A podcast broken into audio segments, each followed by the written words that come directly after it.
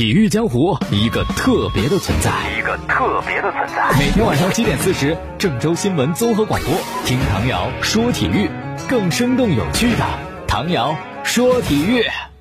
各位听众朋友，大家好！还有蜻蜓的网友朋友，大家好，欢迎收听唐瑶说体育。在昨天下午的时候，那场中超比赛是补赛嘛？我们建议对上海申花，嗯，两队呢都没有什么特别精彩的表现，也没有贡献很多精彩的对攻镜头，最终双方是零比零踢平，各有一些得分的机会吧。比如说第七十三分钟的时候呢，是柯昭在禁区左路过掉了申花的赵明剑，然后呢，呃，送球给多拉多，结果多拉多头球顶偏，这是建业一个比较好的得分机会。到了最后时刻，第七十八分钟，我们替补出场的郭靖后场解围失误，然后申花的外援莫雷诺拿球单刀突击，可惜最后打门也偏出啊！最终呢，双方就是零比零，各拿一分。哎呀，这场零比零的比赛，建业在人员上的损失还是蛮大的。以我登场四分钟就被换下场，周定洋累计黄牌也要在下轮停赛，所以下场。河南建业这个中场真是非常非常的有困难，特别伊沃这个伤势不知道要休息几天。当时就有球迷在群里吐槽说，就上四分钟，值当不值当是吧？那俱乐部也不知道呀，早知如此，何必上这四分钟呢？而且拉伤如果是，呃，第二次的复发可能会更加加重啊。赛后呢，建业的教练组的。组长杨姐谈到了派伊沃出场的想法。他说：“本来这个比赛呢是二十四号踢的，当时就是非常确定伊沃不上场比赛。可是两天以后呢，感觉伊沃好像恢复的还不错，而且参加了赛前的训练，所以觉得这个报一个替补吧，坐在替补席上，如果需要的话呢就踢半场。结果下半场上了，然后就踢了四分钟，真的是累的没有办法，因为建业是。”这么多中超球队当中，可能轮换的最少的一支球队，也确实就是比较单薄嘛，在板凳席上。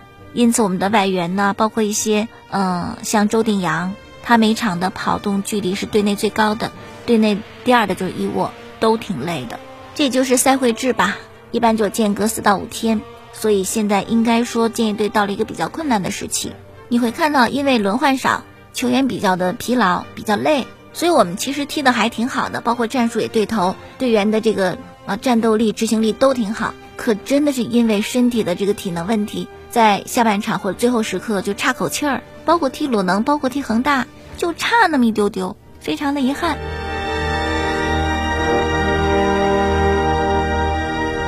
好了，说完建业的说，昨天其他的比赛，武汉卓尔是最终二比一逆转胜的泰达，泰达先进球的第十四分钟，乔纳森的破门得分。但是下半场六十一分钟、八十一分钟，武汉卓尔呢是连追两个埃弗拉的点球，以及廖军健的破门，最终呢是逆转比赛。从这个得牌信息来看，应该是还挺激烈的，双方各有三张黄牌。不过这场比赛泰达被逆转啊，没有能够拿一分儿，有点冤枉啊，因为有一个很大的误判，那是比赛第八十分钟那会儿带球到底线，赵宏烈呢在他身边进行防守，皮球经过干扰以后呢就出了底线，主裁判是石真路，他判罚了角球。但是通过慢动作的回放显示，这个皮球是那会儿碰出底线的，那就不是角球，应该是球门球。可是由于判了角球以后呢，卓尔正是凭借这个误判的角球破门得分，实现反超的。那泰达能乐意吗？分分也是球队的命根儿啊，能一分是一分是吧？关键是不想被冤枉，特别再加上这场比赛主裁判是石真路，而之前的京津德比。石真路对阿奇姆彭禁区内摔倒这个球的判罚也是有争议的，所以泰达呢就决定要进行申诉。这也是本赛季第四支对判罚进行申诉的球队，之前是大连人、申花和深圳。看到泰达要申诉以后，那些球迷就留言说：“哎呀，申诉什么？反思一下吧，还是球队自己有问题。上半时啊，比赛强度太高，体能出现问题，你们这个体能和防守不解决呀。”今年泰达还是保级困难，但是我觉得两码事儿吧。球队自己的问题是自己的问题，要发现要解决。但这样一个严重的错判是要有态度的，怎么会不进行申诉呢？而且你没发现那些进行申诉的球队以后在比赛当中，这个裁判多多少少会对他们好像啊，就就那么一点。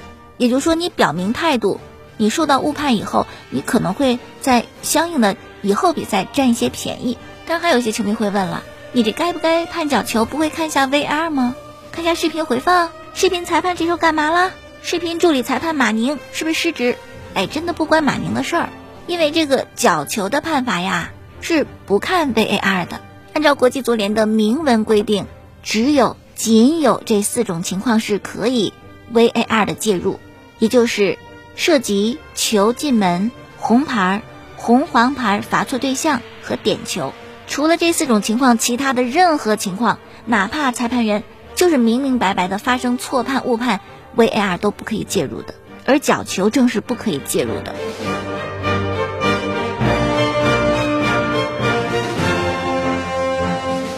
好，再说到的是上港和重庆的比赛，上港三比零战胜重庆当代，这样的七战十七分，锁定了 B 组前半段的排名第一。第一个进球呢是奥纳托维奇。左脚打远角破门得分。第二个进球呢是两分钟以后王申超的补射。第三个进球是下半场了，奥斯卡呢是打在右侧球门的死角。那么这样第七轮是上半段的最后一轮比赛嘛？从比赛情况来看哈，虽然还没有完全比完，但是上港队应该是表现最好的吧，比较稳定的。今天的两场比赛傍晚的时候呢是永昌对北京国安，永昌上轮输给重庆，排名下滑到 B 组的第六位。这轮他们运气不好，因为对阵的国安呢是上轮刚输给上港，国安肯定是一定要赢的。就跟我们当时建议踢恒大一样，恒大也刚输，所以对我们是怎么着都得赢的。那永昌就会非常的困难嘛。永昌作为升班马，其实这个赛季还是表现不错，有一定的执行力和整体的稳定性，还曾经一比一的踢平了上港队。但近阶段的情况来看呢，他把握机会的能力还差，这是弱队的通病嘛。包括国足也是这样。那么北京国安呢？这两轮的情况不太好。第五轮是被青岛队追平，第六轮直接输给上港。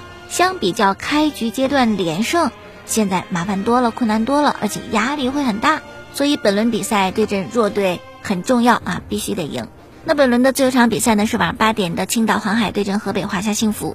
首轮输给卓尔之后呢，青岛队连续五轮不败，特别上轮二比零胜的泰达拿到赛季首胜。球队越来越稳定，而且心态越来越积极。如果对阵华夏幸福防守做好的话呢，还是啊有一拼的。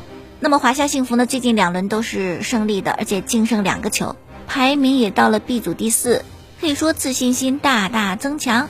这轮应该也还是华夏幸福继续跟后面球队拉开分差的机会。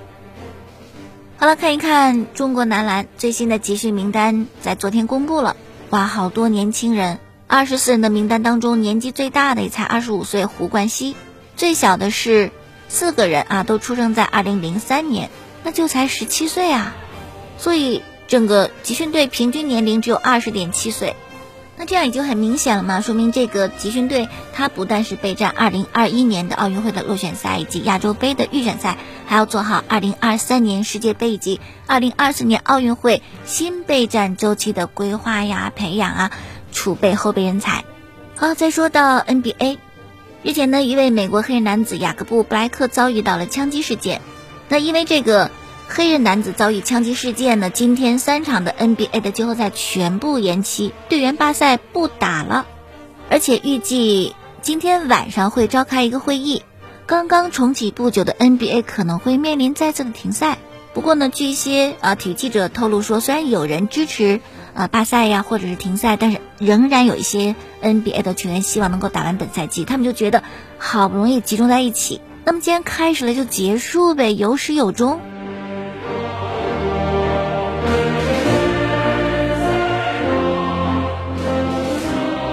好了，下面呢还是说一下梅西的事情。梅西是通过传真形式告知巴萨俱乐部，他决定启用离队的条款，在今年夏天告别诺坎普。最近呢，电视台曝光了梅西给巴萨高层的传真件，内容是这样的：通过这封信，我莱昂内尔、安德雷斯、梅西、库奇蒂尼要求启用个人合同当中的第二十四条款，结束与贵俱乐部的雇佣关系。感谢俱乐部在我效力期间，在我个人成长和职业层面给予我的机会，对于我技能和素质的培养。但出于个人原因，我做出了艰难决定。希望管理层能以最好的方式处理这个决定。梅西想走，估计现在已成定局，最起码他是下了决心的。那么去哪儿呢？阿根廷媒体《民族报》独家消息说，梅西全家做了决定，下一站到英格兰加盟曼城，甚至连转会费都说了，而且还推算新赛季的英超曼城的第一场比赛应该是九月十九号，说那天是梅西啊穿上新东家球衣的日子，真的吗？今天早晨，梅西的父亲浩尔赫就对此进行辟谣，说假消息，甚至《民族报》晒出的那个录音也是别人模仿的。梅西根本就没有联系《民族报》，也没有告诉身边朋友他想去曼城。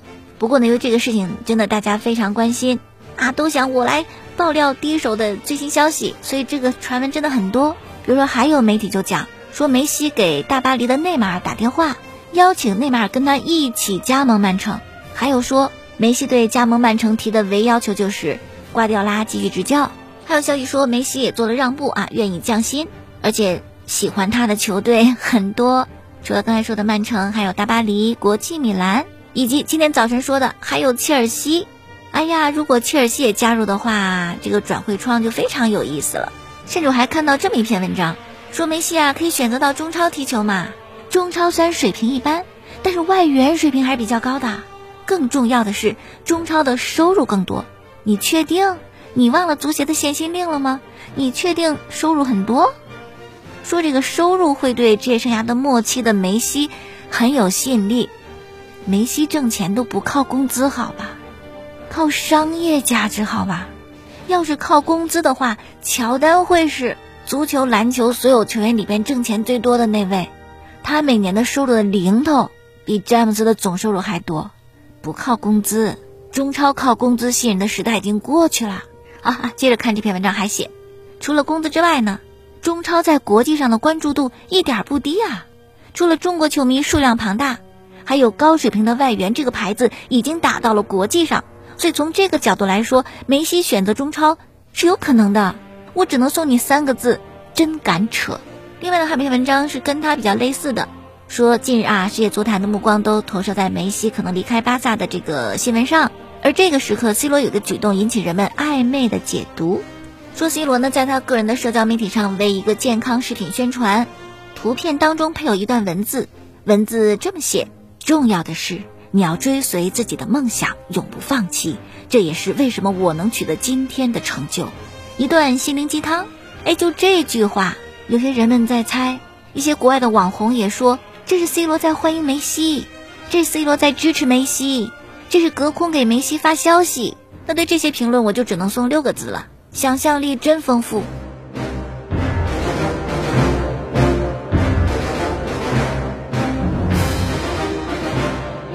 好，继续来说这个事情，看最新的一些动态。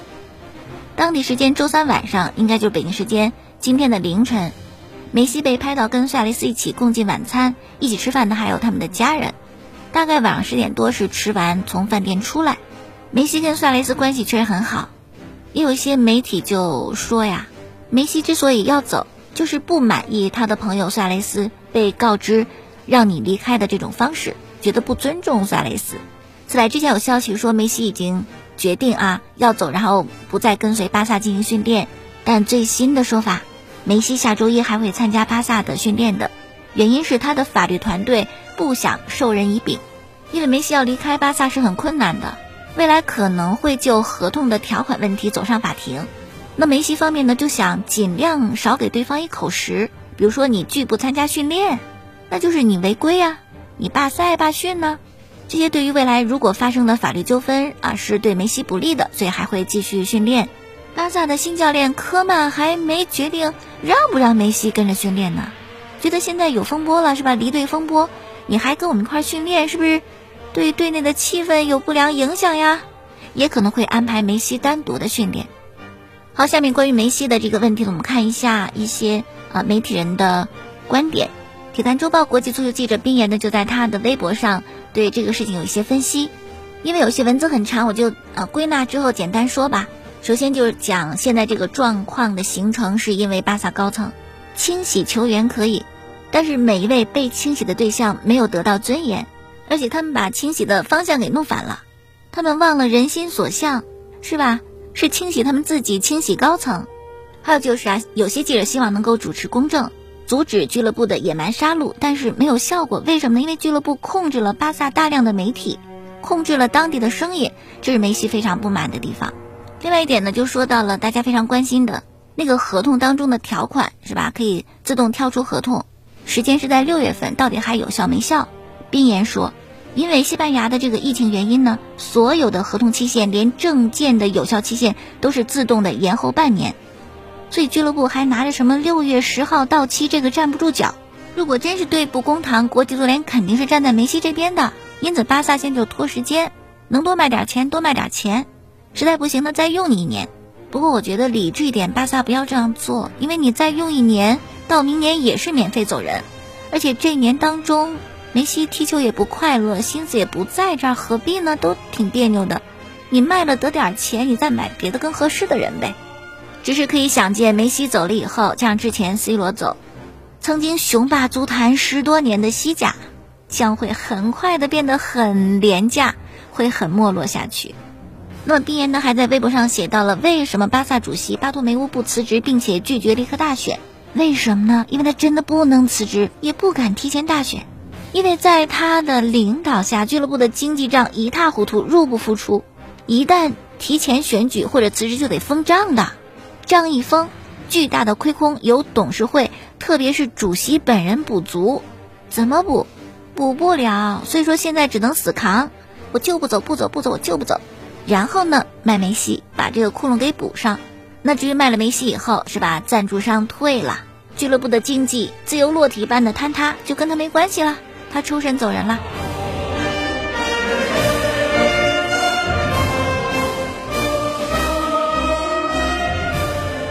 今天的，边言的微博还说了几条最新的消息：一，巴萨主席想见梅西，但是被梅西拒绝；第二，瓜迪奥拉、索里亚诺想收梅西；第三，巴萨有想法跟梅西的律师商谈违约金的下限，可能多于 C 罗，少于内马尔。还有内马尔呢，希望自己的老板能够把梅西和苏雷斯都能够收进球队，但是有困难，钱不是问题，大巴黎不缺钱，但钱能不能花是个问题，毕竟有财政公平嘛，是吧？好了，今天就说这么多了，感谢大家收听过去的节目录音，在蜻蜓 FM 上搜索“唐瑶说球”，我的微信公众号搜索“唐瑶说体育”，节目在每天晚间七点半，号第二天凌晨的一点四十播出，感谢收听，明天我们再见。